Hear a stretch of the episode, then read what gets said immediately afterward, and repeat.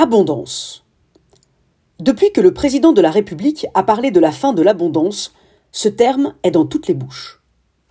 Si l'on se fie au Centre national des ressources textuelles et lexicales, l'abondance est ce qui est disponible en très grande quantité et serait apparu vers 1119 comme synonyme de embolisme, c'est-à-dire comme l'insertion, comme l'intercalation d'un mois complémentaire de 30 jours dans le calendrier grec et le calendrier hébreu pour faire concorder les années lunaires et solaires. On comprend aisément cette synonymie.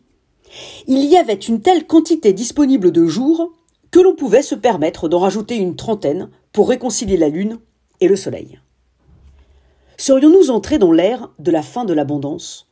Autrement dit, dans l'ère des jours comptés, des jours limités? Il est intéressant de constater que d'un point de vue philosophique, l'abondance n'a pas vraiment bonne presse. Les philosophes ont plutôt penché du côté de la modération que de celui de l'abondance.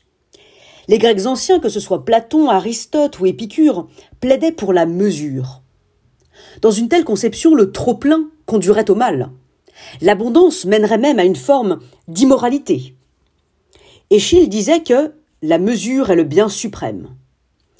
Voltaire écrivait que tout vouloir est d'un fou, l'excès est son partage, la modération est le trésor du sage. Il écrivait aussi que ni l'abstinence ni l'excès ne rendent un homme heureux. Quant à Rémy de Gourmont, il écrivait que l'intelligence a fait de l'animal humain un être qui dépasse sans cesse la mesure.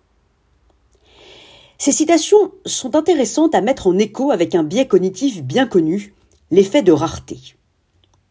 En effet, notre cerveau est soumis à des biais dits cognitifs qui nous portent vers tel ou tel comportement.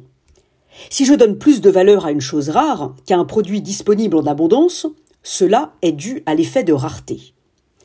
Nous l'avons bien vu lors des confinements successifs avec le papier toilette et les paquets de pâtes. Autrement dit, ce biais cognitif joue un rôle dans la valeur que nous attribuons aux choses ou aux êtres, selon leur rareté ou leur abondance. Mais souvenons-nous de Robert Musil, qui disait que l'époque est antiphilosophique et lâche. On n'a pas le courage de décider ce qui est valeur et ce qui n'en est pas.